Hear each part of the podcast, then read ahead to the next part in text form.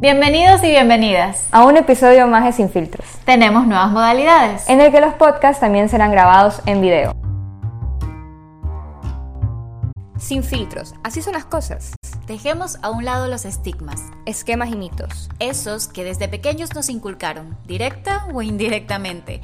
Hablemos desde un lenguaje tan simple, pero que diga mucho. En ese espacio tocaremos temas sobre salud sexual, salud mental y salud en general, sin censura y sin miedo, diciendo las cosas como son. Nosotras, Carla y Belén, queremos que cojas tu taza o si quieres una copa y te unas a esta conversación donde contaremos con invitados y trataremos con base información confiable romper ese muro de lo que te cuentan y lo que es. Bienvenidos. Hola, bienvenidos a un episodio más. Este, tenemos como invitado a Carlos Proaño. Eh, él es compañero nuestro de medicina. Es mayor que, o sea, está en, está en semestres mayores. Y vamos a hablar hoy de todo lo que, todo acerca del, del coronavirus, eh, la pandemia, porque hoy, 11 de marzo, se cumple un año desde que la OMS declaró pandemia. Entonces, si Carlos, te puedes saludar. Hola a todos, ¿cómo están? Qué gusto. ¿Cómo estado? Qué gusto volver a, saludar a todo el, al público. Eh, y sí, la verdad es que es gracias también a ti, a Carla eh, y a María Belén por esta oportunidad de, conversar y analizar un poco este tema, que ya es efectivamente un, año. Y es de bueno analizar qué hemos aprendido, eh, qué nos depara el futuro también y qué, no, y qué tenemos que, que debemos aprender también. Eso, de verdad que un gusto. Así es. Bueno, realmente eh, estamos muy gustosos de tenerte aquí y nada, empecemos, demos inicio. ¿Cómo, les, ¿Cómo empezó todo esto? ¿Cómo empezó para nosotros? No, para nosotros creo que empezó un poco más que para el resto y a algunos nos afectó más, ¿no es cierto, Belén? Sí, la verdad, eh, bueno, para mí el COVID este, me afectó de de una, no me dejó tiempo ni, ni para, o sea, yo que estaba escéptica también sobre lo de, lo, sobre la gravedad que era eh, la enfermedad, más que nada porque uno se deja llevar para las noticias. Y la OMS, y eso va a hablar también más adelante Carlos, la OMS estuvo como, por, ocultando muchas cosas.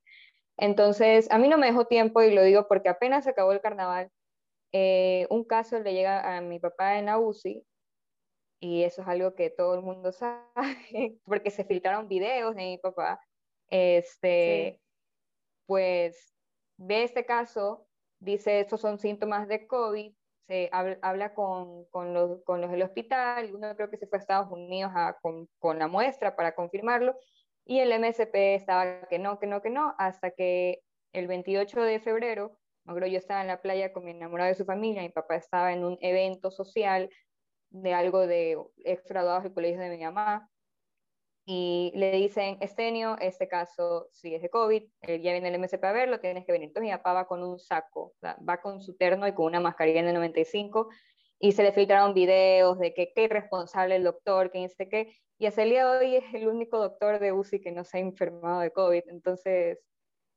hay teorías conspirativas de ese saco, pero bueno, eso es otra cosa. Entonces, de una, mi familia se tuvo que encuarentenar, yo tuve que regresar a la playa porque mi papá ya había estado expuesto con, con la paciente cero, estuve expuesto hace una semana, o sea, unas semanas antes, vi, sentí todo el estigma y discriminación que también hay cuando eres, en ese momento, que hay mucha histeria y mucho miedo, este, de que, ah, tú fuiste contacto, porque yo me acuerdo de que, una, una, una señora, una mamá de una compañera, que uno piensa de son adultos de 20 años, esto sigue pasando en la universidad, pues sí, hay personas que sí. Llamaron al, creo que no sé si fue al decano o al de ética, no me acuerdo qué fue, pero llamaron a mi papá y le dijeron, tu hija no puede venir a la universidad porque hay una niña factor de riesgo y tu hija lo puede contagiar. a mi papá, pero si mi hija no ha tenido contacto conmigo, entonces viví eso de una y eso al inicio me dio mucha rabia porque yo aún seguía con el chip de esto solo es un virus. O sea, como que tranquilícense. Y bueno, pasé mis dos semanas y justito me acuerdo perfectamente, el viernes, hace un año, me liberan la cuarentena, yo iba a ir a ICP a decirle al Ethics porque había faltado, porque ya había faltado como dos semanas. Y me, me acuerdo, y me acuerdo que solo me, me, senté regresaban compañeros que habían venido de Europa, todos griposos, y ahí yo comencé a cuestionar, uno, si el caso cero realmente era el caso cero, y dos, como que eso es súper contagioso. y de una, María Paula Romo dice ya, no, no, clases, y me vuelven a mandar a la casa. Y me acuerdo que me fue a pasar a hacer un eco con la mamá de un compañero nuestro, la mamá de Absalón, y ella, ella, fue la, ella es una de las primeras doctoras que escuché en decir, esto se va a poner feo, yo no dejo que mis hijos del caso cero salgan a ningún gimnasio ni nada, porque no nos queremos contagiar. Y para mí me parece perfecto. Y a mí me hacía ruido, y después de eso, me fui a Manaví a quedarme con mi hermana para llevarla a las disque dos semanas, porque supuestamente se iba a durar dos semanas. Y mi abuela se contagia y mi abuela fallece para el 31 de marzo y también mi tía que era cardióloga. Mi tía eh, abuela que era cardióloga.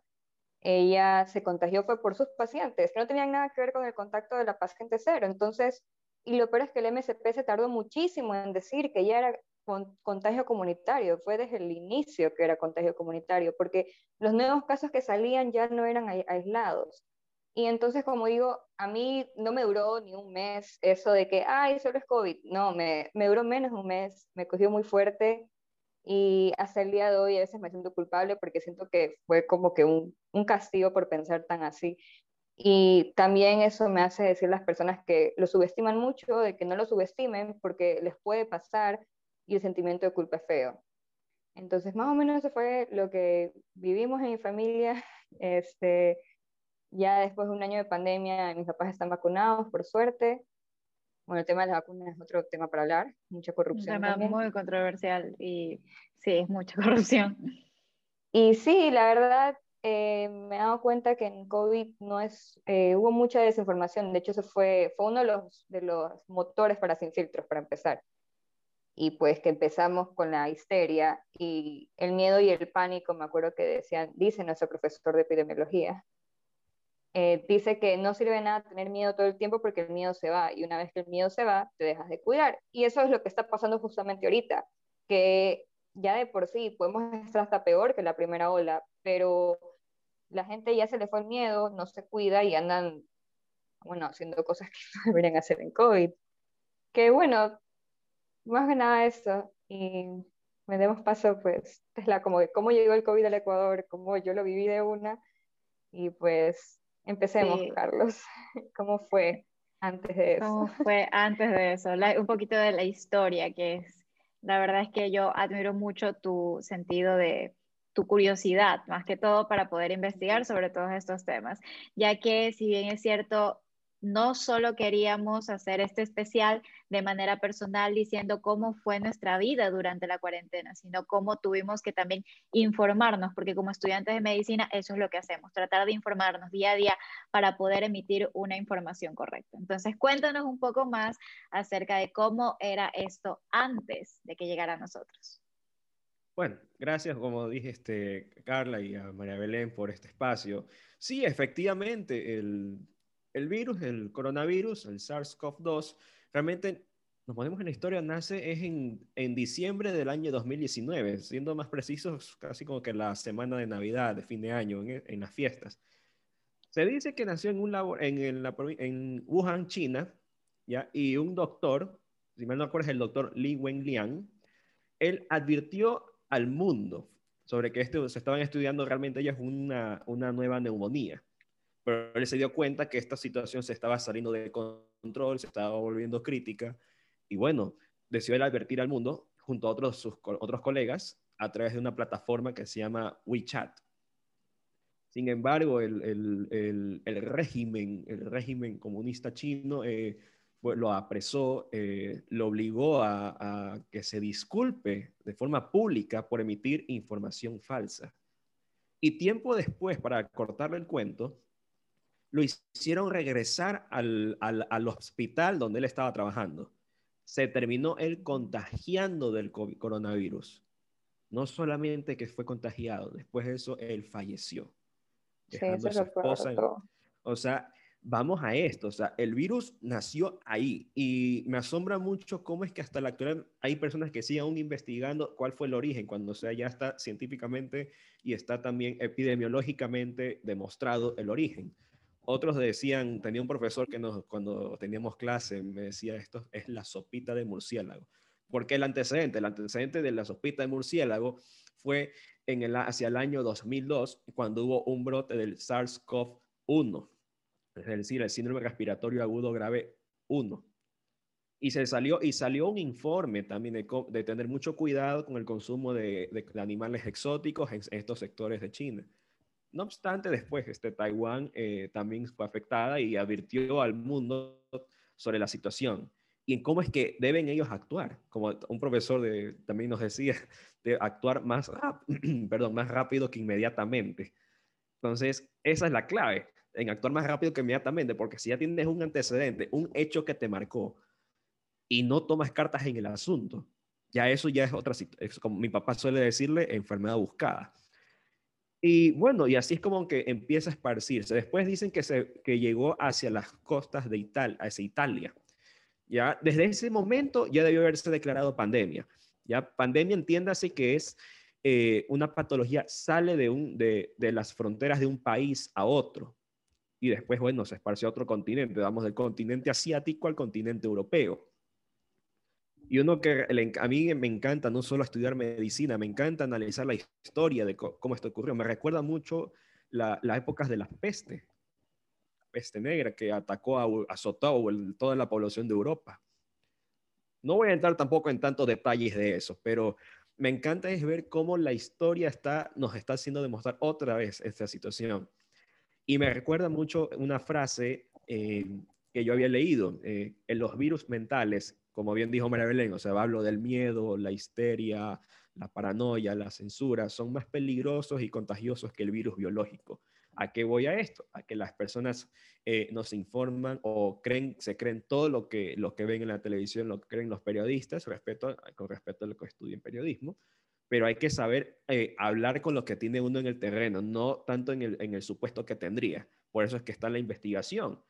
Y, por, e, y bueno, eso prácticamente, eh, respondiendo a, lo que me, a lo que dijeron, eh, Carla, es una situación así que a nosotros como estudiantes nos ha llevado a investigar y hacer cambios de manera drástica.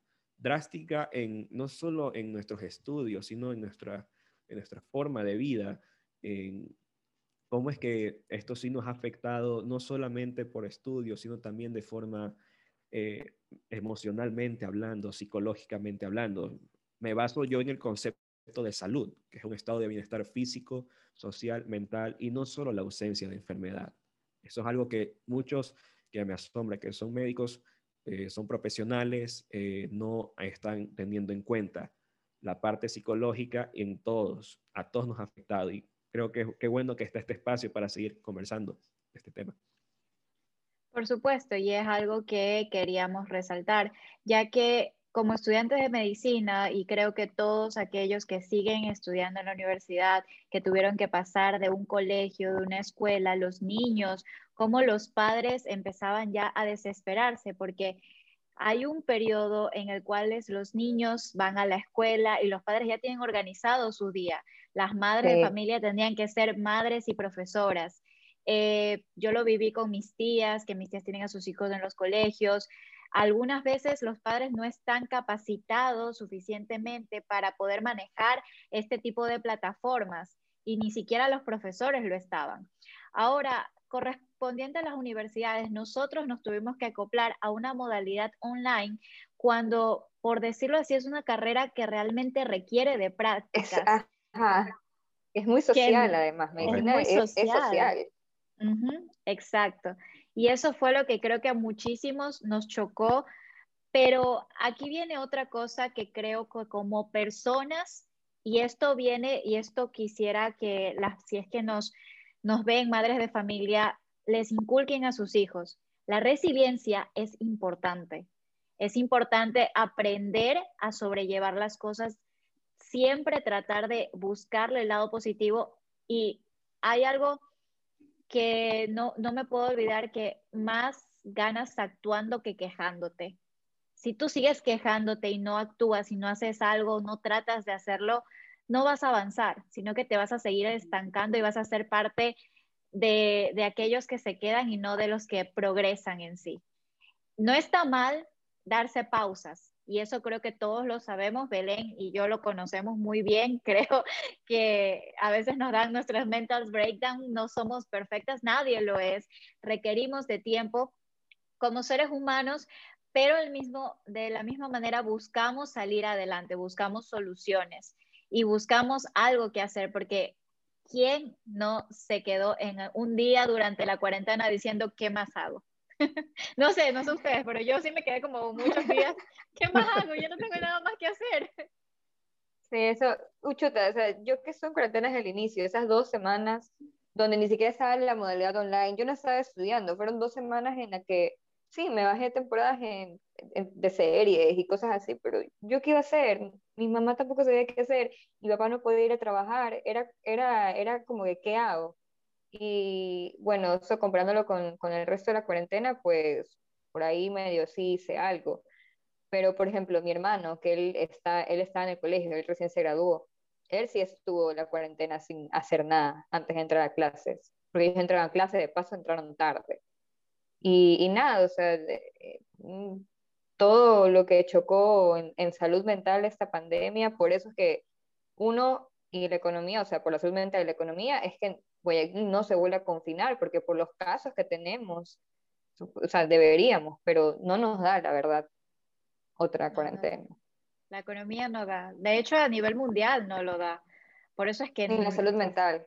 No, no. Y así es, este, efectivamente lo que, lo que dijeron es sumamente, afectó bastante las primeras dos semanas. Vamos, o sea, a todos nos afectó de una de otra manera. Hay veces en los que uno, me, a mí me llegaron, por ejemplo, eh, casos en que eh, compañeros este, o amigos me decían que me decían Carlitos, este, no sé qué hacer, eh, qué hago, uh, me siento, me preocupo, pero quiero, quiero mi vida, quiero, me decían que querían su libertad también, o sea, me, asombró. Al principio eh, yo les dije como que, ¿sabes qué? Tranquilo, eh, la situación ahorita está en un auge, no creo que sea mucho, pero lamentablemente terminó siendo más de lo que nos ha, lo que uno pensaba, en, en relación a lo que fue en el año 2009, que fue la famosa gripe porcina, eso no fue y nada ahí, con Eso no fue nada, exactamente. No fue nada. ¿Qué fue? A mí me, eh, me, acuerdo yo, estaba en el colegio, me suspendieron mis clases. ¿Qué eh, McDonald's ese día que me suspendieron las clases? era una nena, era 10 años creo que tenía. Yo tenía, ¿cuántos? Tenía eh, 15 años, tenía yo. Uh, y entonces, eh, imagínense, o sea, hay una relación, no creo que sea así, porque todo se pensaba en, en, ese entonces, hay que hacer bastante énfasis en el público, en ese entonces no había toda la información que tenemos ahora de respecto al virus. Pensamos, ah, no, es una, o como alguien dijo, es una gripecita nomás, no te preocupes. Gripecita. Una gripecita. Una gripecita, querías una gripecita, toma tu flan de coco. Entonces, eh, sí, efectivamente, eh, la parte esa eh, mental sí afectó un poco, pero también eh, nos hizo, eh, lo como tú dijiste, Carlita, en que te quejas, pero puedes hacer más si haces algo. O sea, si enfrascas tu mente en algo que te gusta, algo que te distraiga, ya estás ahí, aparte estás aún con vida. Entonces, yo empecé, lo que tú dijiste me encantó porque me acordé mucho lo, que, lo que estoy ahora trabajando es en un proyecto mío ya lo voy a adelantar, es un, es un canal en, eh, YouTube. Spoiler. spoiler. spoiler, spoiler, cuidado, alerta. es, un, es un canal en, en, en, YouTube que se va a llamar eh, Charlie Met, ¿ya? En, en cual voy a tratar como que técnicas de estudio, estrategias, cómo mejorar tu productividad. Eh, y la idea me nació, y sí, y la idea me nació porque una amiga de, la, de la carrera, de la universidad me había dicho, esto fue hace un año, me había dicho, oye Carlitos, pero tú tienes así como que una habilidad para llegar a las personas, este, eres así como que muy activo en, el en los temas, ¿no podrías hacerte un canal en YouTube? Y yo dije, en ese entonces yo le decía, no lo sé, no me veo yo eh, como un youtuber o un influencer, no, no me veo mucho en eso. Sí, pero Dije, bueno. Es que hay un no, pero ahora sí, claro. Sí sirve. No, claro. Ah, y entonces dije, ¿sabes qué? Voy a combinar las cosas. Voy a combinar eh, lo que sé de medicina, pero no tanto es en enseñarle a la gente a estudiar medicina, sino como que sean las estrategias, cómo mejorarte como persona, eh, pero también no solo si eres de medicina, si eres de cualquier carrera o estás aún en colegio. Entonces, eso me ayudó eh, mucho en lo que es este, eh, la parte eh, psicológica, en lo que es este, la, la, en esta pandemia. Aún hasta la actualidad me sigue costando cómo editar videos, pero bueno, de todo se aprende. Y Letamandi nos decía que quien solo sabe de medicina, ni medicina sabe. Entonces yo todos los días, todos los días, y esto para nuestro público, yo siempre hago algo en, inglés que le llaman el eh, morning dumps. O sea, es decir, en que tú escribes en una hoja, en, en tu iPad, en tu teléfono, lo que tú quieras, escribes tres puntos. ¿ya? Algo en que enfocarte, algo lo que tú tengas que agradecer y algo que tú tengas que soltar. Lo haces y lo vas lo describes. Así eso eh, eh, científicamente hablando, ayuda mucho a liberar todo lo que es las basuras mentales, o sea, lo que no te sirve y enfocas tu cabeza en lo que realmente te tienes tú que hacer, o sea, lo que tú te, te planteaste ese día, sabes que hoy día quiero hacer este trabajo, hoy día quiero, eh, qué sé yo, me encanta analizar temas actuales del mundo, quiero leer qué está ocurriendo en el mundo, ah, ya hubo una manifestación de qué, sabes que quiero leerlo y ya, ya haces unas anotaciones y bueno, me interesa y vas aprendiendo el, el, el, hombre es un, decía un dicho también, el hombre es un animal político, decía Aristóteles. No me refiero a política para ejercerla, me refiero como que leerla, analizarla y eso que te ayude para tu propio enriquecimiento. No digo que tienes que hacer esto, pero de esa manera creo que es una de las mejores estrategias en, en lo que es manejar la pandemia, cómo lidiarla si estás este, en tu casa, porque todo fue el principio, el hashtag quédate en casa. Yo me cuido. Entonces, hasta la fecha hay muchas personas que casi que no salimos eh, y hemos encontrado estas maneras de, interactuar con el mundo. No obstante, eh, también, o sea, no todo en la vida va a ser estar detrás de una pantalla, pero viéndole, lo pero viéndole lo positivo es que tratas, el, tratas tú de, de realizar más cosas, tienes más tiempo y aprovecharlo, no solo estar en la computadora, sino en hacer un ejercicio, eh, algo que te guste a ti hacer, un dibujar, un, volver a tener un hobby que tenías de, de, niño. Sí, me sirvió bastante. O si no, bueno, nos, tenían nos han tenido de esperancitos, porque también, bueno, estás en tu casa, pues ya hay que... todos los días. Nos pasa. Todavía, todavía. Entonces, todavía. Entonces, esos son, entonces, fíjate, esos son para mí, eh, es uno de los puntos así como que, como, eh, como que lidiar con, con, esto de la pandemia. A mí me, me ha afectado bastante recién este, hace una nota que la voy a contar ahora, eh, hace unas semanas, eh, gracias a Dios tuve mi confirmación. Me confirmé este por la, la, Iglesia Católica. Y no se imaginan la sensación que tuve yo eh, el volver a ver a, al, volví a ver al, al, al sacerdote, vi a, a mi profesora de, de confirmación, eh, le mando un saludo, eh, porque fue, fue, para mí una, fue para mí algo que no lo puedo, ni yo lo puedo describir ahorita, o sea, es una sensación que el ser humano es lo que te hace eh, ser humano, la esencia de nosotros, los seres humanos, es el, el que podemos sentir, el, el, el ver un, el, qué sé yo, un abrazo, un saludo, pero, ver, pero, ver, pero ver a esa persona en vivo, o sea, no detrás de una pantalla, o sea, ese, eso para mí, aunque haya sido solo un día, ya para mí me llenó el alma, me sentí, como dicen ellos, me sentí libre, me sentí realmente libre.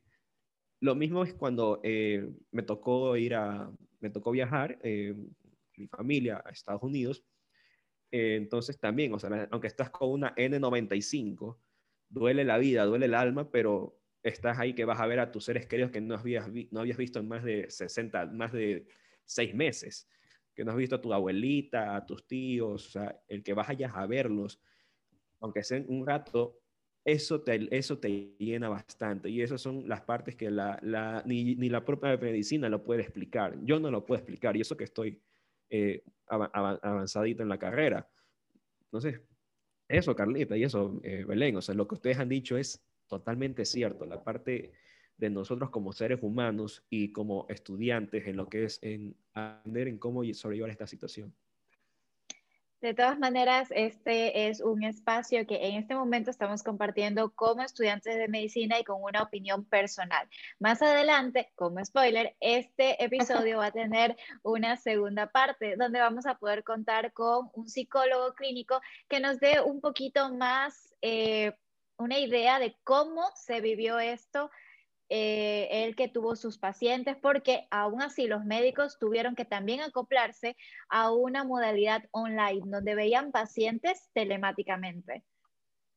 Eso es justo como que quería decir, porque con todo esto de, la, de, la, cuarentena, yo no la pasé con mis papás, yo estaba en Manaví, pero mis papás estaban aquí, y ellos decían que tuvieron que adaptarse. Mi mamá, que ella ama, mi mamá es pediatra, mi mamá ama a sus pacientes, ama a sus niños, ella le alegra la vida ver, ver a sus pacientes, ella ama su, su, su especialidad. Entonces sí le costaba eso, y me acuerdo que cuando ya se volvió a abrir todo, este, me acuerdo que, que este, mi tía que es psicóloga, no sé si fue ella, fue mi papá que le dijo, pero como le dijeron Xavi, algo que te va a ayudar bastante es volver a tu consultorio, vuelve con todo eso. Entonces mi mamá decía, chuta, pero es que los niños van a ver ahora a, su doctora disfrazada. Y por eso es que le molestamos mucho de que se nota que es pediatra porque su equipo es rosadito, tiene algo de Mickey Mouse o cosas así para que es porque para que los niños no se asusten, porque es claro. verdad, un peladito que te van a poner una vacuna, te va a inyectar, ves a tu pediatra y te quedas como, ¿qué es esto? Y, y también pues cuando fue todo la primera ola era mi papá era eh, telemedicina tras telemedicina, se llegaba del hospital y tenía que mandar recetas porque mi gente estaba que se contagiaba y eran con medicamentos experimentales en esa época que tenías que de paso que, que vigilarlos, por ejemplo con la hidroxicloroquina, era vigilarlos, tenía que acoplarse a esas guías y luego se dieron cuenta que, o sea, también queríamos hablar de, de, esos estudios, porque hasta qué punto un estudio realmente es válido. En ese momento mandaba mil estudios de que la ivermectina, hidroxicloroquina, la colufase, eh, acitromicina, el eh, remdesivir.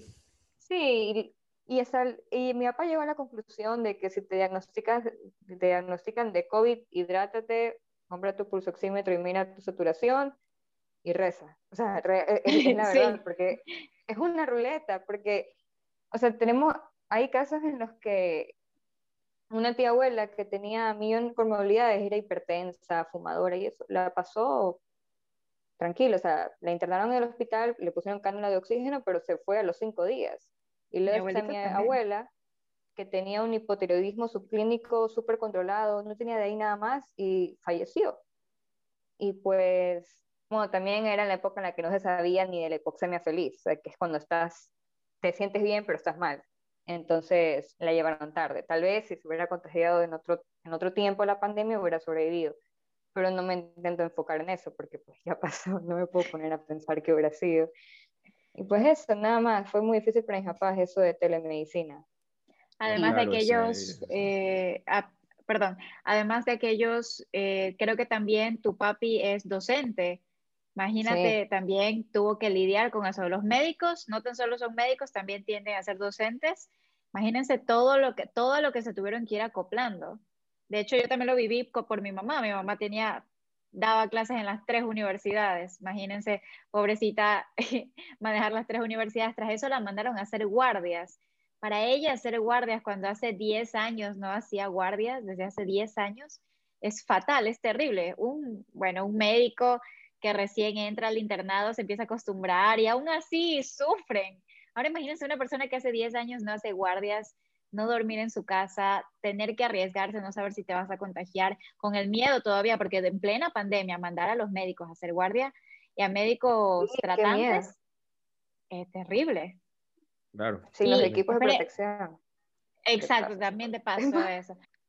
Y bueno, continuando con esta maravillosa charla, realmente estoy encantada con todos ustedes, porque no se puede estar, miren, tengo la mascarilla, podemos ir a tomar un café a otro sitio, pero bueno, eh, empecemos a hablar acerca de lo que era la desinformación, cuando, cuando empezaron a hablar sobre los tratamientos, como decía Belén, inclusive desde el caso cero, ya se venía, nadie sabía cómo tratar esta eh, patología y de hecho todavía se sigue cuestionando mucho acerca sobre un tratamiento definitivo y tanto nos quejábamos de tratamiento, tenemos vacunas y no quieren vacunar, pero ya, bueno. Ni quieren firmar para que traigan Ni quieren firmar para que Eso es otro tema. Bueno, entonces, ¿cómo iniciaron estos tratamientos? Cuéntenme, ¿qué se acuerdan ustedes de cómo iniciaron? Bueno, unos eh, decían, por ejemplo, que no, te tomas un paracetamol y ya estás, o te, te tomas un tecito. Esa fue una. De, de, esa, la famosa morín. De ahí otro me decía, te tomas un... sí. Pero con verde y sal prieta. Eh, mm, yo quiero sal entonces. Este, entonces, e, ese es un punto. La, la, la, lo que es, o sea, como que la parte de la, la medicación, sí, efectivamente, me recuerda mucho lo que un, famoso decía, que mientras hay investigación hay esperanza. Sin embargo, tiene que hacerse como que estudios basados en evidencias. Eso se llama MBE, medicina basada en evidencia, y es lo que te enseñan desde el primer año. Es el, se llama el uso racional, explícito y juicioso de la mejor evidencia científica. Entonces, vas en lo que son abordajes de probabilístico, ves la fisiopatología y determinas tú si es efectivo o no es efectivo. Ah, con esto del coronavirus, evidentemente estamos en una, en una carrera médica, no, nuestra carrera como estudiantes, me refiero a la carrera para buscar una cura, y bueno, y hay, una, ya hay vacunas que se han desarrollado. Al principio decían, las personas decían que no, no quiero, no, no quiero tratamiento, no hay tratamiento, pero hay, hay vacunas, no, ya no quiero vacunarme. Entonces, eh, me recuerda lo que decía Esculapio, habrás de lidiar con la superstición de ignorantes, el vulgo y la mentira irán a van a estar dichas por charlatanes, eh, pero tú sigue, mantente firme, o sea, eh, por eso estás estudiando para hacer un bien y no un mal en las personas, bajo el principio de Hipócrates que se llama primum non nocere, lo primero es no hacer daño. Entonces, para ese rumbo tiene que ir como que la manera de cómo, de tratamiento, en no hacer daño y bueno, y cuidarnos. Eso como que como un preliminar. Pero han habido varios, varios fármacos han estado sonando. Eh, Em, la ivermectina es uno de los últimos que sonó, eh, la hidroxicloroquina, la citromicina, el corticoides. ¿Cuál otro más estuvo sonando? Eh, colufase por un tiempo, que no me sé el nombre, el nombre genérico porque es ni ah, pero se da para, es un antiparasitario. No, sí, este, estamos hablando, ¿estás bien con colufase? Sí, justamente. se empezó. El genérico. han habido desde esa línea de fármacos hasta algo que eh, le dicen ahora el, el famoso CDS, el, el, el dióxido, de cloro. Es, Ay, yo me he ido de debate con eso. Ese es el más controversial y ya. Yo cuando veo esas, cuando alguien, alguien dice eso, yo me te digo, a ver, ok, haga que se arme el debate, hagan estudios y ya, a ver, rápido. Quiero un estudio fuerte, un estudio con evidencia científicamente comprobado que sirve y que me expliquen cómo es que no han habido casos en que les han quemado realmente en la vía gastrointestinal. Que han tenido que ser lavados.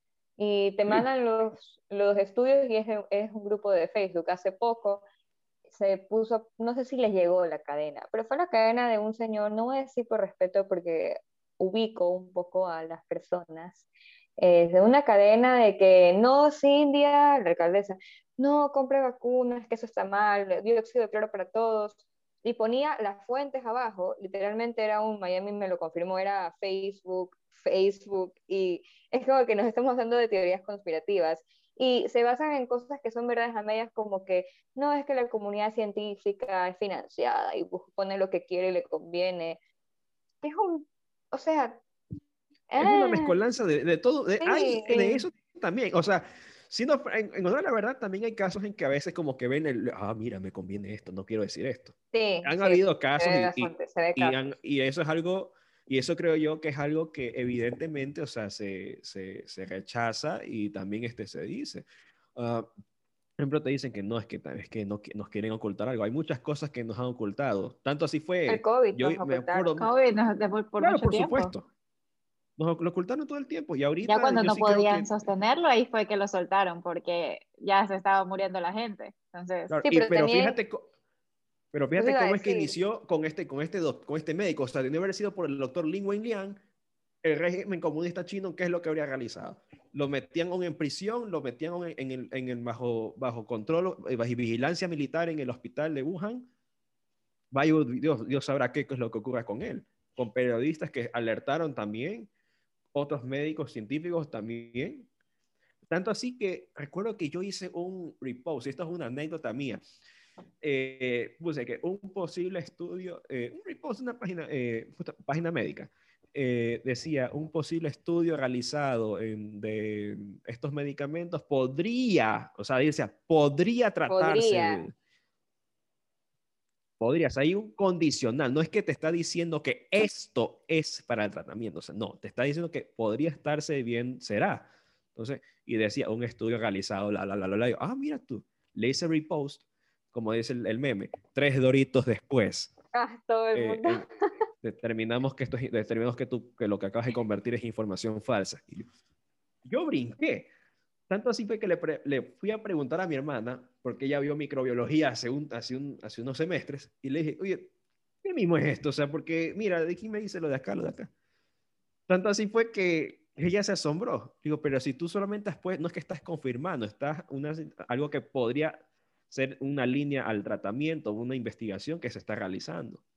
Entonces, eso es interesante, cómo es que ahora eh, esto, eh, esto ahora es como que nos dicen qué es verdad y qué no es verdad. Y en medicina uno tiene, bueno, yo como estudiante siempre me cuestiono todo, ya eh, en investigar y sacar mis propias conclusiones, pero siempre basándome en sustento científico. No hablo de supuestos, ya porque en medicina uno tiene que hablar es con lo que tiene en el terreno, o sea, con lo que tienes en la mesa, no lo que supones que tendrías. Pero no me parece, creo yo, en que tenga alguien que, que decirme que es verdadero y que es falso cuando tú realmente lo puedes sustentar. Esos son como que las, partes como que uno dice, la parte eh, controversiales o polémicas y hasta ahora una vez un, alguien me dijo que no, que tú estás cuestionando y eres conspiranoico. Yo, claro, es que hay, hay dos cosas muy simples en cuestionar y conspiranoico. Por ejemplo, yo cuestiono cosas que pone China acerca del COVID, pues por todo lo que pasó. Y además porque desde antes del, del, COVID en biología molecular, con todo eso de CRISPR-Cas, este, el doctor sí nos dijo de que China tiene muchos problemas de bioética y muchos problemas en, en, en, cosas científicas que pues meten mano y falsifican. Pero también tienes que ver de dónde salen esos estudios. O sea, no, no puedes cuestionar tampoco simplemente todo. Por ejemplo, yo me vi un documental que se llama Pandemic, que está en Netflix. Es muy bueno. Es muy bueno, es, buenísimo. Es buenísimo. O sea, habla del, de, de, cómo es el proceso de las vacunas, pones a los antivacunas, te pone cómo hasta Trump cortó pues el financiamiento al, a lo de patógenos especiales, te explica todo. Y si, si la gente se viera ese documental, dejarían de hablar de, no, la vacuna no porque por poco tiempo. En ese documental te explican que la parte más difícil de las vacunas es el financiamiento de los voluntarios. Estamos en, un, en, una pandemia donde todo el mundo quiere vacuna y todo el mundo da plata y hay más, más voluntarios que está bien cuestionarse igual de dónde vienen las vacunas. O sea, yo entiendo que si te da desconfianza el de China, pues con justa razón. Eso no me parece conspiranoico. Lo que sí me parece conspiranoico es que digan de que ella es un chip, que las farmacéuticas nos controlan y que el COVID es una mentira. Y otras cosas que también salen en esa cadena. Como lo que salió de que esto no es nada más que un, una simple arma biológica. Ah, esto no, no, salió de la nada. De Oye, qué bestia la gente. Hubo un, un, momento en el cual decían, de hecho decían, empezó como que a mediados de la cuarentena la gente, yo escuchaba comentarios y leía comentarios de esto es falso, esto es mentira, lo único que quieren hacer es empezar a controlarnos, el tema de las computadoras, todo. Pero es que el gobierno ya te controla, o sea. Disculpe, pero no, no, a ver, si alguien me habla que, que eh, un chip o algo, a ver, Nuestros teléfonos tienen chips de ubicación, nuestras tablets tienen chips de ubicación. O sea, ya nos controlan, que nos controlan ya está. Ya, y, y, bueno, pues ya ahorita que uno se también, con esto de la, a ver, históricamente hablando, las vacunas han sido como que el, los, uno de los mayores logros en la historia de la medicina, y ahorita creo yo que Edward, eh, que el, doctor Jenner está es que se revuelca en su tumba con todo lo que ocurrió. Él logró encontrar el vector de la viruela. Entonces, este, y, vacuna, o sea, vamos al término, vacuna, de, de, vacuno, porque empezó así justamente que había en el, en, la, en, el, en el, ganado. Entonces ahí es como que nace como que el término. Y empezó justamente en casos que una población en Europa tenía como que una especie como que de llagas, pero no había más. Él inoculó a un niño sano con eso. Después desarrolló anticuerpos y evidentemente nace como que esto de las vacunas. Tanto así es que incluso un, eh, un hospital universitario, no, no recuerdo la ciudad, pero era de niños, niños que sufrían de cetoacidosis diabética. Era un hospital donde estaba el fantasma de la muerte, literalmente hablando. Estaba, era la muerte ahí está, la muerte viva. Y lo que más duele es que mueran niños y mueran no nacidos. Tanto así que después desarrollaron la famosa vacuna, lo que, era, lo que es ahora la insulina.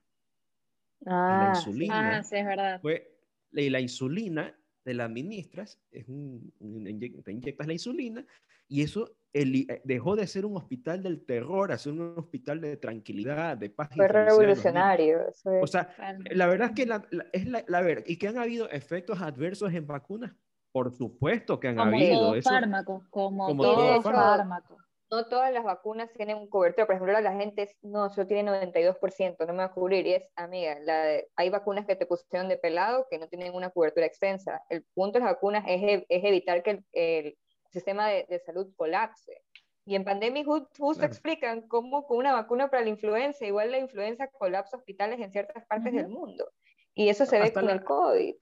Hasta la fecha, hasta la fecha hay enfermedades que han habido vacunas, pero no, no, que, no es que la eliminas. la influenza, influenza un año y tenía esta vacunada.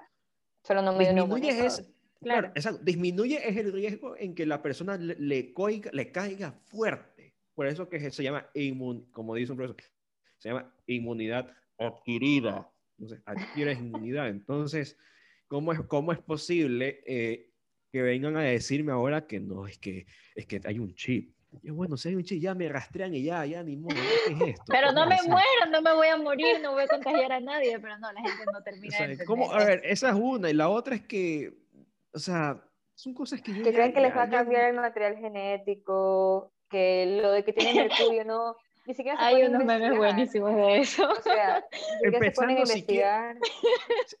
en primer lugar, a ver, el, ¿qué es lo que se trata? Se maneja el ARN viral, ARN, una cosa es ARN y otra cosa es Exacto, el ARN mensajero y otra cosa es el ADN humano. Y en este caso estamos trabajando es con la ARN polimerasa, que es la que, la, como mi doctor, mi profesor decía, esta, esta, esta, esta idiota lo que hace es que cambia todo, disculpen la expresión. O sea, no hace bien las cosas.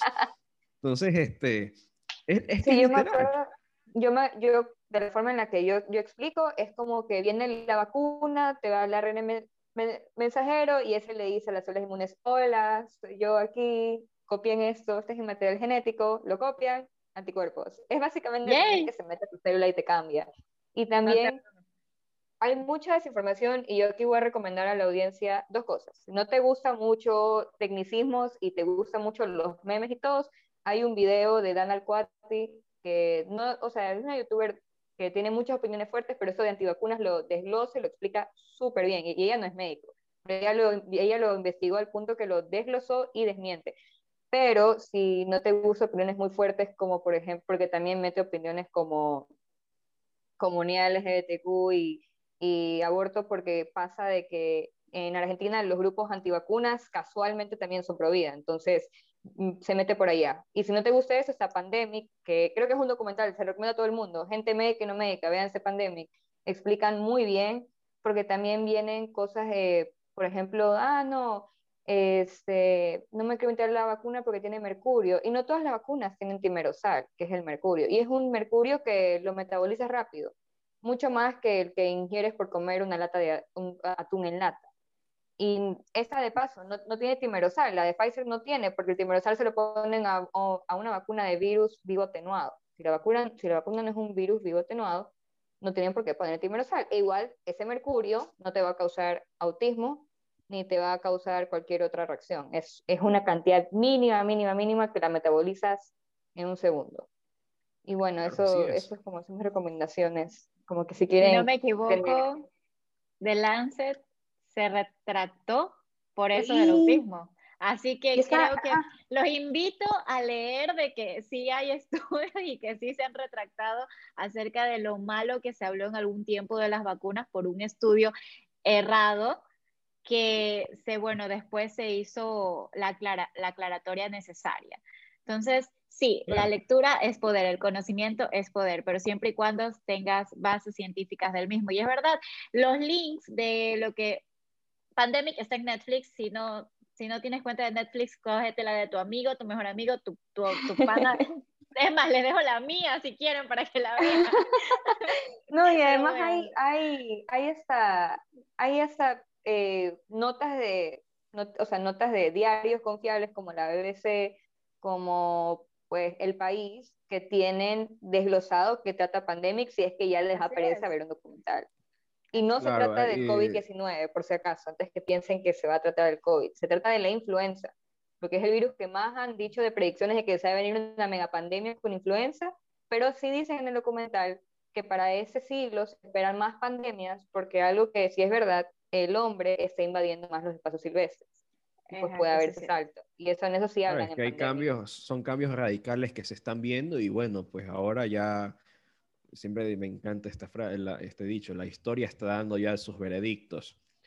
Eh, otra página que yo sí recomiendo también es, bueno, a ver, creo que aquí los que somos, los que son de misión la conocen. Hola a todos, yo soy el doctor Belver. ¿Qué?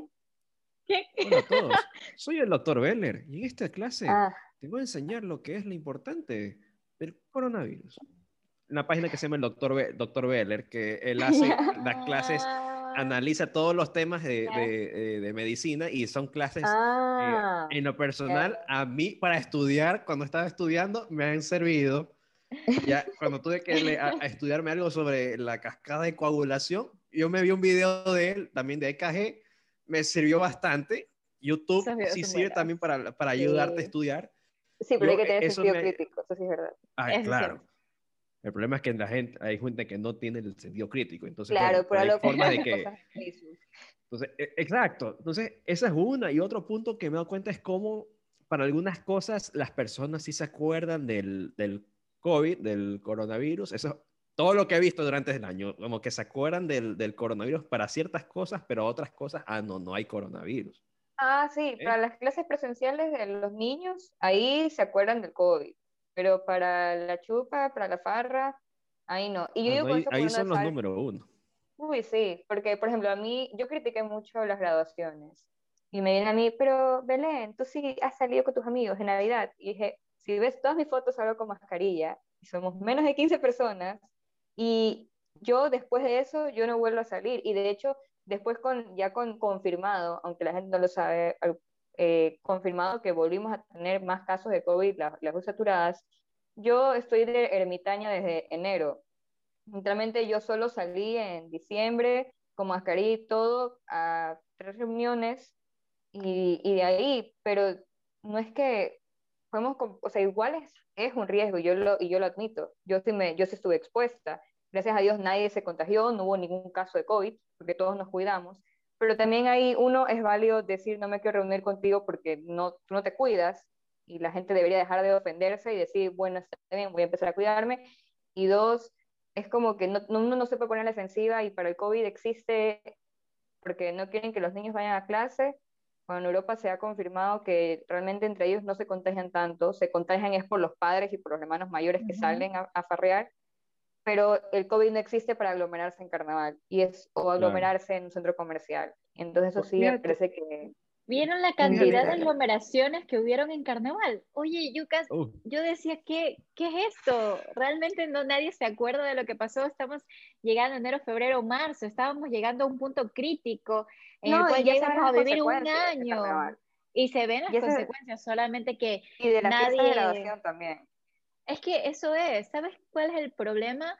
Que la gente no está viendo la, cantidad de casos de muertes como se estaban viviendo a inicios de esta pandemia. Las muertes eran la gente, fatales. Sino que la gente reduce mucho las cosas a números. Y, lo y si tú obviamente te pones a comparar por números, ah, ok, solo el 20% se complica.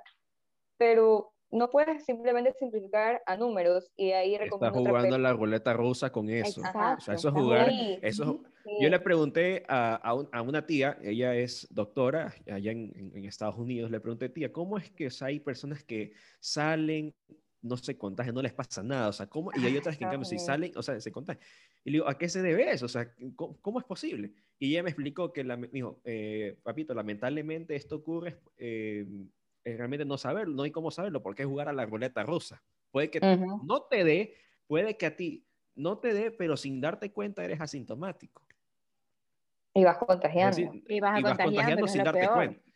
O sea, y ahí, en lo personal, a mí, Dios no quiera, me carcomería la conciencia. Porque yo soy una persona de riesgo porque tengo, tengo factores predisponentes que yo tengo un ataque de asma. No me ha pasado, afortunadamente, pero eso ya es como un indicador, ¿no? O tengo, tengo alguien de la tercera edad que tiene Parkinson, Sjogren, ¿ya? Puede exacerbar una situación. O sea, por, por, hay, que, hay que ser conscientes de la situación que está pasando. Eh, cuando estuve yo en, A mí me encanta siempre basar en tener los datos y hacer un análisis crítico. Eh, me di cuenta en, en el estado de, de Florida, en, el condado que es Bradenton, ¿ya? Resulta que ahí es donde han habido menos eh, restricciones y son uno de los que ha habido menos casos en, en ese sector.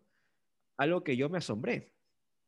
Porque uno cuando dice, si sabemos que hay una situación fuerte y no hay como que muchas restricciones, en la mentalidad uno dice, bueno, es que también estoy comparando lo que es Ecuador realmente con que es un estado, en el estado de, eh, no hay como que puntos, o sea, yo, entiendo. Pero así es como, eso es lo que yo quería llegar, como que, o sea, no hay como que y la gente no entiende. Yo les digo, digo pero estás tú comparando un sector, un condado del de un estado que ha tenido menos restricciones y han habido menos, menos casos, ya, pero es que también las personas también son responsables. Son responsables. Allá, allá, las personas, eh, el, el, Estado, allá el Estado de Florida, por ejemplo, no, no, va a estar ahí viéndote como niño chiquito, como papá y mamita y papito. Pues. Es aquí, exacto, es aquí que las personas son... Aprenden a las malas. Lamentablemente, es a las malas. Y la pregunta que yo siempre hago es, ¿cuántos muertos más quieren?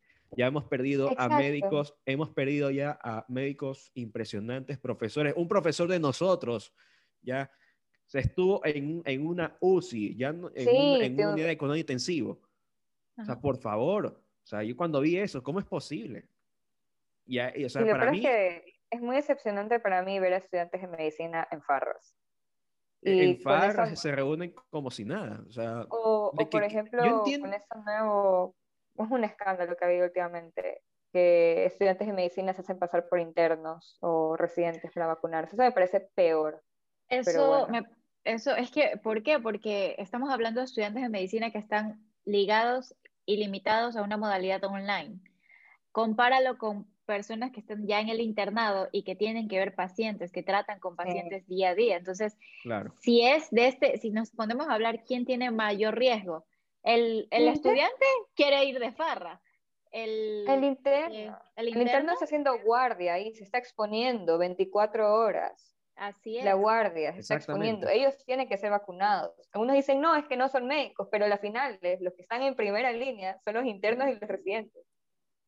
los internos, los residentes, sí, y, es, es, realmente... Los camilleros, enfermeros. Tienes que ser realmente alguien desconsiderado, ¿ya? Y el hecho que alguien sea así como que influencer, lo que sea, ¿ya? Sabiendo que estamos en una situación crítica, no hay camas ya en UCI, no hay saturadores de oxígeno, no hay respiradores, o sea, y el personal médico es el que necesita, también los camilleros, todo eso, eso está en la primera línea. Yo siempre digo, o sea, ahí me duele ver esas cosas. Lejos, de, lejos para mí de enojarme, me da es tristeza e impotencia, porque ¿qué nos daríamos nosotros también de estar ya saliendo tranquilos pero con una responsabilidad. ¿eh? Entonces, pero, pero viendo este tipo de, de cosas, estás, eres médico en formación, te estás formando. O sea, ¿cómo es posible que, que alguien vaya haciendo más, haga pasar mm. por algo de esta índole? O sea, esto para mí es sumamente delicado eh, y me duele mucho porque, o sea, es, van a ser colegas y, y, da más que, me da pena. Esa creo que es la palabra. A mí me da pena, indignación, porque también esas personas que están ahí en fila esperando al fin una vacuna, que han esperado tiempo o que no han ido, no han podido ver a su ser querido o perdieron algún ser querido, a un paciente con que se encariñaron y, lo consideraron también parte ahí para que salga bien y, y partido a mejor vida. O sea, por Dios santo. La, la, la, e, e, es, es, para mí la falta de empatía. Eh, la falta de empatía incidió, ha incidido y ahorita está creo que hay una, otro, me encantan las frases, discúlpame Carla, eh, no, que dice, perfecto, eh, que dice, ahora sí se sacaron la máscara, la careta, la mascarilla, Y no hablo, y la mascarilla no me refiero a una N95, me refiero a la mascarilla de tu verdadero rostro, o sea, que sea como que tu calavera y todo, o sea, totalmente como que desconsiderado, eh, sin empatía, sin una, sin ver, a ver, yo no estoy de riesgo, yo tengo clases online, yo no tengo que estar ahí, esa vacuna la necesita el de la primera línea, necesita esta persona, necesita el anciano, el abuelito que está allá. claro. hay, que, hay, que, hay que tener, creo yo, algo de sentido común y no hay que ser ni médico para, para decirlo. Una pizca de racionalidad, de cacumen, de, cerebro. De hecho, hay una frase que hace un par de días nos envió un profesor a uno de los grupos de, de una materia, que era que medicina es una disciplina que se sustenta en un arte antiguo y en una ciencia joven. Con la ciencia obtiene el conocimiento, con el arte conserva su humanismo. Pero si al médico el sufrimiento ya no lo conmueve, el término humano ya no lo describe. Miren qué importante es esto y cuánto deberíamos todos analizarlo. Dos, por tres. Exactamente. Yo siempre creo que es de hacer un, es un llamado a las personas que tomen conciencia, que vean la situación en la que estamos. No somos lamentablemente un país del primer mundo como para que se levanten restricciones y ya las personas son responsables y van a vacunarse. No es eso. Lamentablemente es un, este es un país que aprendes a la brava, a la mala, al, la veo. Es algo, casos en, en Hispanoamérica es que ahora hay listas de personas que se, han que se vacunan así nomás y yo me quedé, ocurrió en Argentina, lo, está ocurriendo acá. Y le dicen, el, como le decían el, el, el, Watergate, ahora es vacuna gate, vacuna VIP, son las tendencias ahora. Todos los días me viene, uno encuentra eso de, y hay momentos en que yo digo, ya no quiero leer más, estoy cansado, voy a leer un libro, no, me quiero, no me quiero hacer mala sangre, y busco algo, otra cosa. O sea, a mí me encanta, es el, como digo, el análisis de otros temas.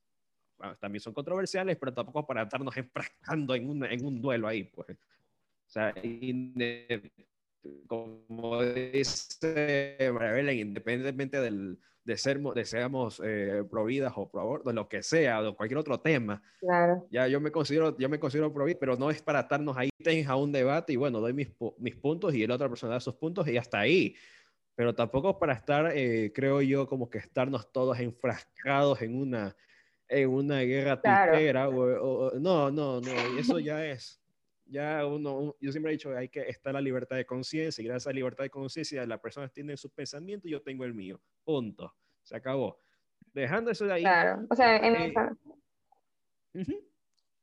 que, que, justo iba a decir que mi familia, por ejemplo, mi hermana mayor y yo somos muy contrarias. Yo me considero feminista y ella se considera anti eso, pro vida y etcétera, pero no nos andamos peleando, ni ella me dice, ya no vas a ver a mis hijos porque eres eso. O sea, no, vivimos en paz y bajo respeto, el, respeto. Siempre damos espacio a, del debate, cuando se haga el debate, ella pone lo que cree, yo pongo lo que creo. Pero lo que sí estamos como conscientes en esto de, de COVID es que independientemente si tú te quieras, por ejemplo, inyectar moringa, agua de sal, yo no sé, cualquier cosa, llega un punto en que sabes que no puedes hacer nada, la persona lo va a hacer. Lo único que pedimos es que no desinformes. Claro, exactamente. Porque eso sí hace mucho daño. Exacto. Eh, lo importante, o sea, uno siempre ha dicho, bueno, al final tú harás lo que te quieras poner, te quieras administrar, cuestión tuya.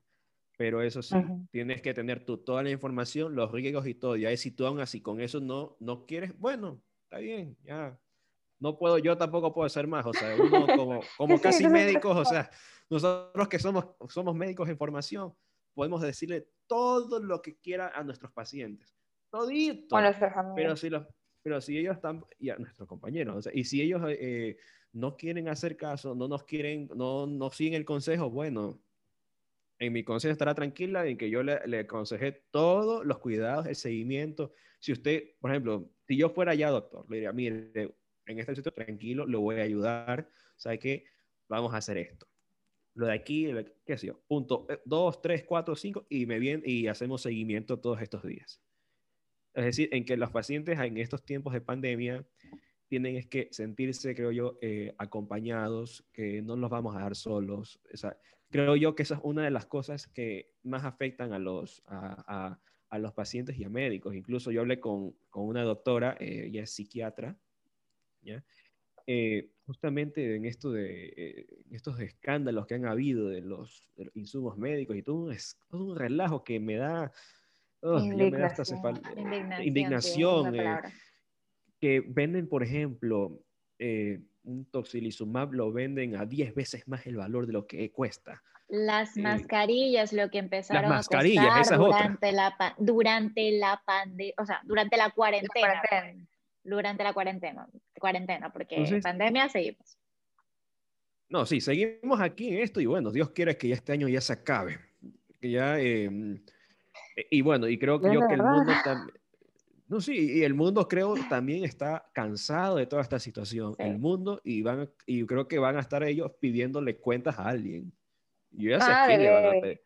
Y así, yo, ya creo, yo ya estoy viendo ya una especie de Nuremberg 2.0 pero este, vamos a ver ejemplo, sí, por ejemplo, sé que Italia, Italia y España quieren, quieren eh, hacerle rendir cuentas a China por lo de que nos, por lo que obligaban a cremar los cuerpos y hasta que no hicieron autopsias ni biopsias no se vio ni siquiera que la sangre se coagulaba horrible y hay gente que se moría por eso. Entonces, y yo sé que ellos sí quieren hacer eso, porque ellos fueron los que dijeron, no, aquí vamos a investigar de qué se está muriendo la gente. Y me acuerdo que mi abuelita fue una de las últimas que falleció que se las cremaron. Porque mi otra tía, que falleció el mismo día, ella sí se la enterró con cuerpo y toda, no la, no la cremaron. Y eh, mi, tío, el hermano, sí hizo para que, para que la hagan biopsia. Y pues ahí, ahí también se vio y se descubrió un millón de cosas del. Entonces yo sí creo de que van a buscar culpables, pero también quiero decir que como personas individuales eh, tratemos de no buscar un culpable, no culpemos al caso cero ni a los médicos, porque la verdad uno se cansa mucho mentalmente y aquí para finalizar yo quisiera hacer la, eh, la, invitación de que sí es verdad que uno, yo me cuido, mm, yo no pasa nada, no importa el resto, pero hay que pensar mucho quiénes son las personas que exponemos.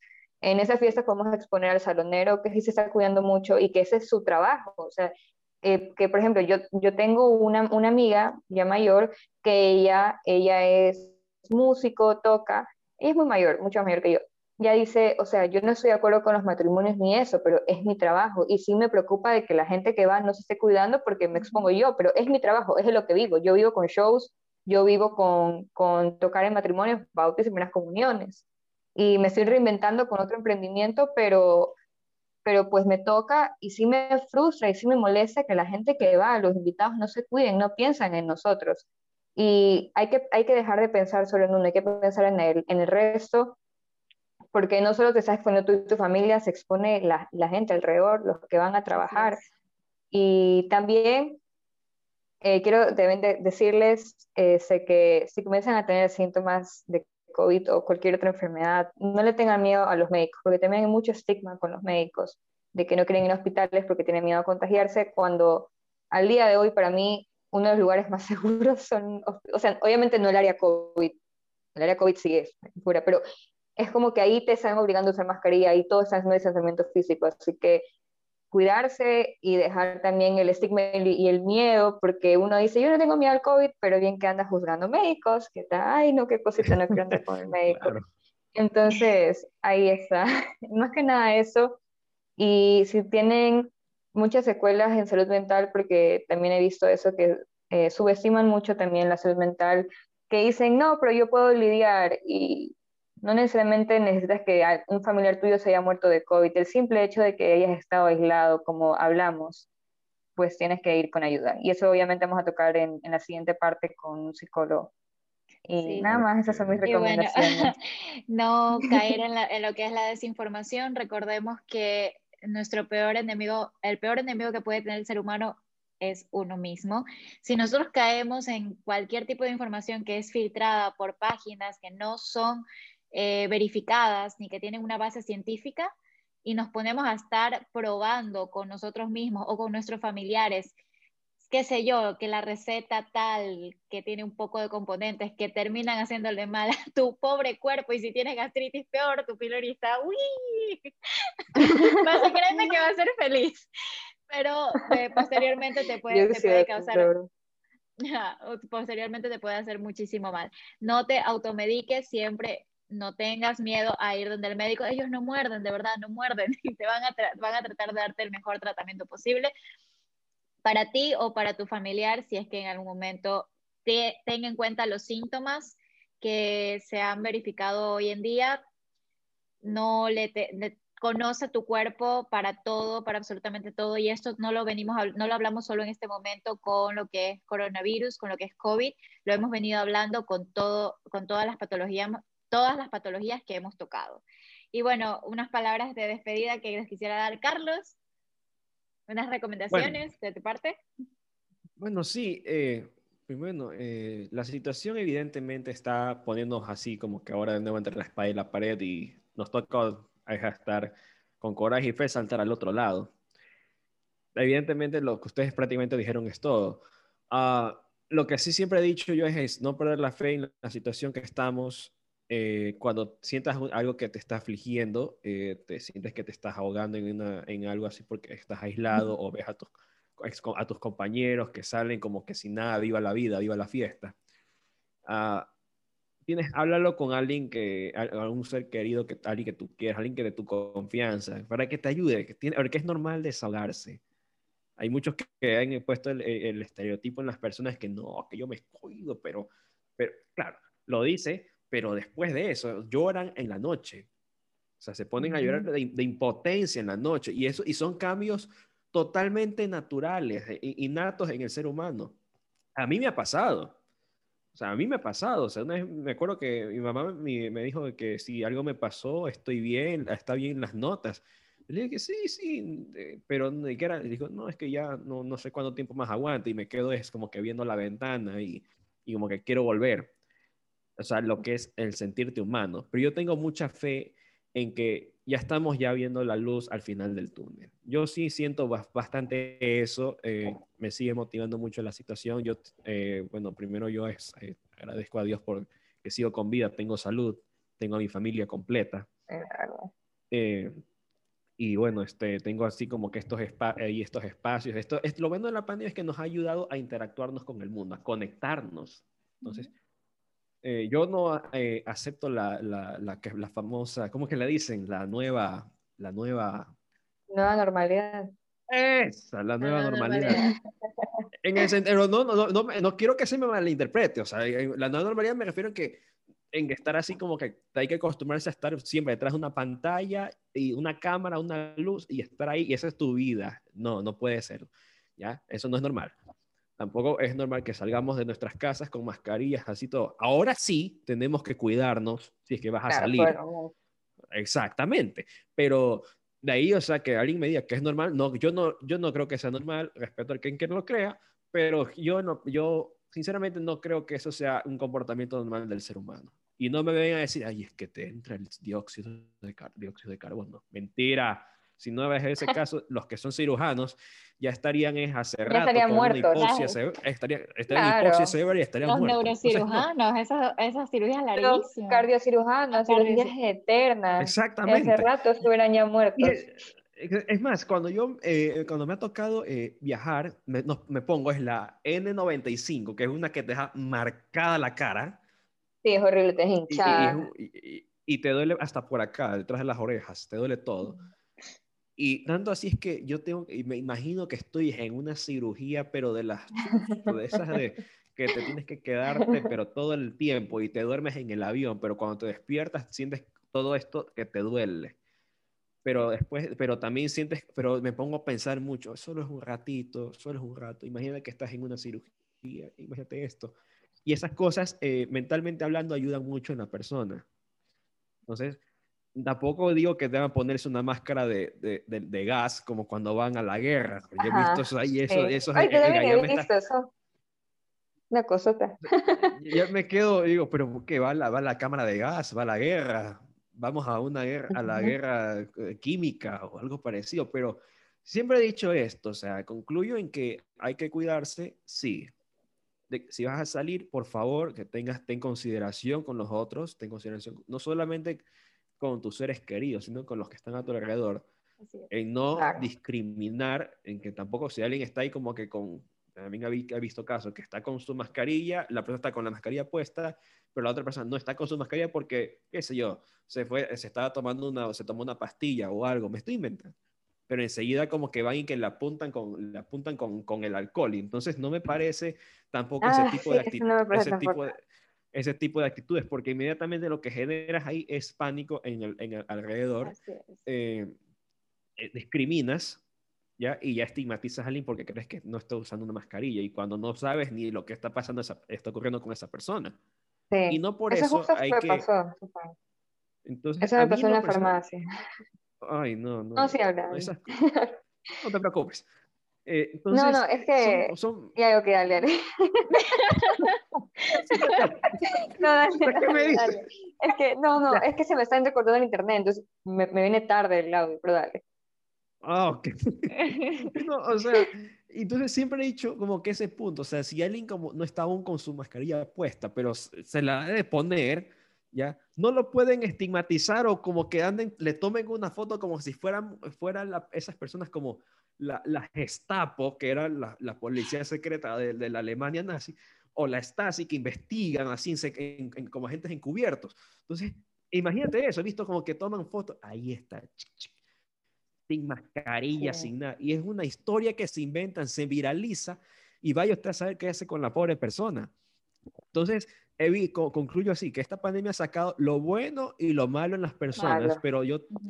Lo, y lo malo en las personas, pero trato yo es de rescatar es lo bueno, porque yo no quiero que cuando termine esto, ya, que volver a, a- a la, a- normalidad es que vengas aquí, que estamos, ojo, todo el mundo sea estigmatizado, que se haya generado como un, que haya creado una especie de miedo en todos, que, ay, es que no tiene esto, no, ponte alcohol.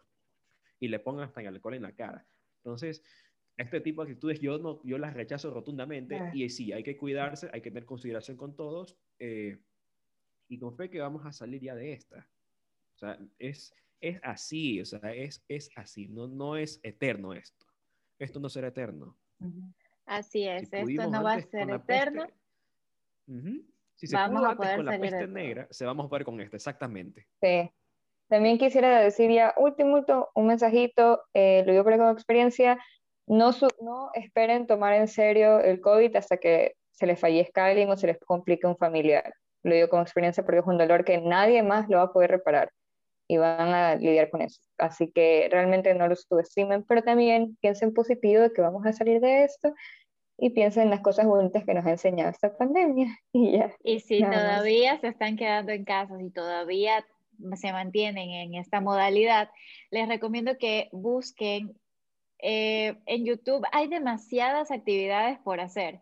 Si, si tenías algún hábito, retómalo. Si puedes hacerlo en tu casa, hazlo. Si no tienes necesidad de ir al, al gimnasio, porque eso es algo que he visto mucho que la gente está haciendo ahora, ir a los gimnasios y ok, esos también son emprendimientos y son trabajos que necesitan de gente para poder sobrevivir, ¿no? Para poder, este, eh, la economía, como, como comentábamos, no sobrevive a otro encierro, no va a sobrevivir.